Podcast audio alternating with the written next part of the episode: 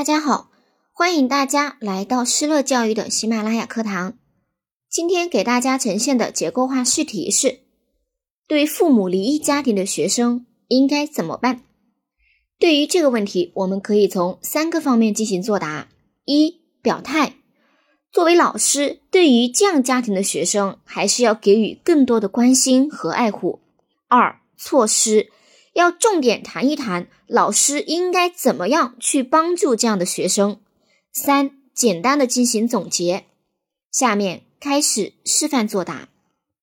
父母离异对孩子的成长容易造成不良的影响，作为老师有责任对这样的学生给予更多的关怀。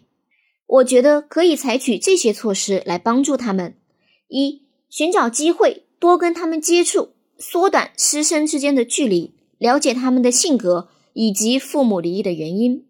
二，给予他们更多的关爱和尊重。在课堂和班级的各项活动中，教师应该尽可能多关注他们的言行以及心理变化。三，帮助他们理解父母离异的决定。每个人都有权利决定自己的生活，父母也一样。